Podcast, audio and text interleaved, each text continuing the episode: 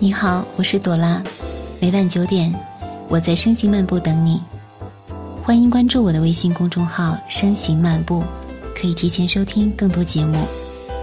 今天要给大家分享的文章是：与其风雨中逃避，不如雷电中起舞。就好像一台常年未经保修但依旧艰难运作的机器，在某一个平常的午后。突然出现的问题，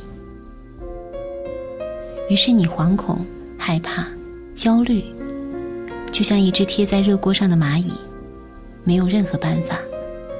当然知道选择逃避没有任何用处，但是你控制不住自己，就是不敢面对，就是迫切的想要逃离，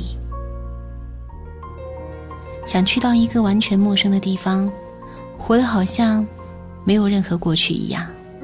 没有人问你从哪里来，将要到哪里去，你自己也只字未提。但是，当你面对陌生的人群、陌生的风景，你的心却变得越发空洞。夜深人静的时候，甚至会抽搐到泣不成声。你以为逃避是给破碎的灵魂安的一剂良药，实际上，他会用一万种你想象不到的方式。一点一点吞噬你的内心，使你食不知味，夜不能寐，直至死亡。你看，你终究会明白，逃避不过是一件皇帝的新衣，看似华丽，实则毫无意义。那么，为什么明知逃避没有任何意义，我们却依然习惯性的选择逃避呢？我无数次的问过自己这个问题，我当然不认为我可以逃避得过，但是当一切重来，我会依然选择逃开。逃避于我来说，就像是一场不真实的梦，梦里的我，一次又一次不断的逃跑，就如现实中的我一样的窝囊。只是无奈的是，梦还是重复的做。而现实也依然在发生。考期将近，却依然在玩游戏，觉得凭自己的聪明才智，随便翻一下课本就可以了。直到分数出来，被狠狠的打了一巴掌。眼看交论文的期限一天天缩短，却依旧停不下彻夜保句和习惯性的晚起。直到期限结束，自己被延迟毕业。手头上那么多工作没有完成，却因不知从何忙起而暂时选择放弃。于是事情越积越多，最终变成了一座山，轻易就压垮了你。你看，我们总是习惯性的给自己找借口，总是习惯性的选择逃避。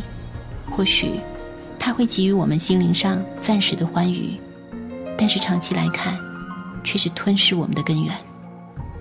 因为我们越是逃避，内心深处那个名为惶恐的东西，越是被无限的放大，直至到我们不得不面对的那一刻，才会惊觉自己如今的全军覆没，正是当时亲手埋下的恶果。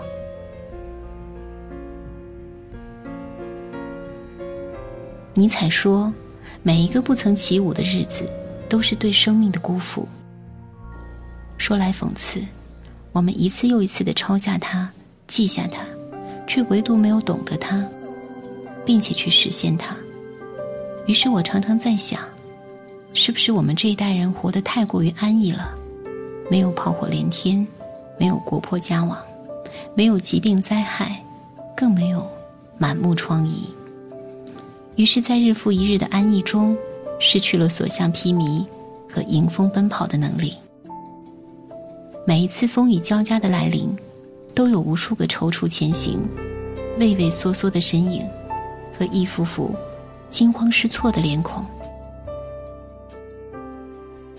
当所有糟糕的事情接踵而至之时，我们首先想到的，往往不是迎刃而上、随风起舞，而是不断的装死，不断的找理由、找借口，不断的为自己开脱，不断的做一场自欺欺人的美梦。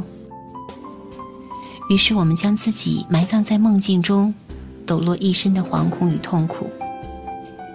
梦里神悲悯地遥望着我们说：“逃避不了，这是逃走也躲避不了的命运，如这般那般如影随形，终会突破你的防线，也一脚凌空抽射，火花四溅，或是把你摧毁在熙攘的人群中，或是助你一力，涅槃重生。”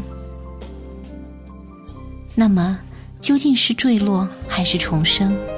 决定权就在于我们自己，在于我们最终是逃避还是面对。直面面对很痛苦，但却只是暂时的；而逃避刚好相反，逃避很舒服，但痛苦却是长期的。面对就像是强行撕下伪装的面具，站在阳光下暴晒。让火辣辣的刺痛遍布全身，然后等伤口愈合，不断的汲取营养，开出花来。而逃避是让人欲罢不能的海洛因，它有着最华丽的外衣和最具诱惑的吸引力，它会让你在醉生梦死中一点一点的迷失，直到失去生命。它有瘾，而你甘之如饴，这就是痛苦的根源。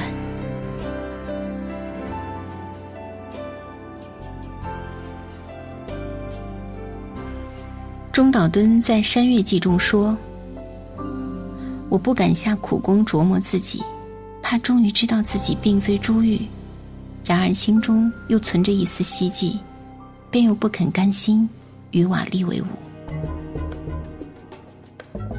是啊，我们都不知道努力的最终结果是什么：是让我们站在高高的山峰，还是在半山腰便滚落谷底，最终长眠不起呢？在这一段路上，我们不约会，不逃避，也不出走，看着天黑天亮，埋着头做眼前的事，不知道所做的事能带我们到哪里，也不知道所做的事有什么意义，只想一个人默默的努力，默默的面对。不知道什么时候天晴，但天会晴的，这一点。我们比谁都确认，毕竟只有走过很多路，遇到很多事，才能明白孤独的努力本身就有它自己的意义。明白了这一点，便不再问了，不再去想会登上山顶，还是会滚入谷底。只要不逃避，努力就一定有意义。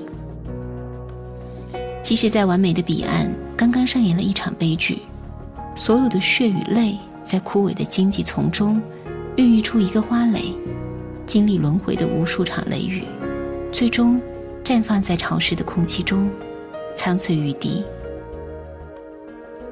于是你终于懂得，与其在风雨中逃避，不如在雷电中起舞。即使舞姿凌乱干枯，也是对生命的不辜负。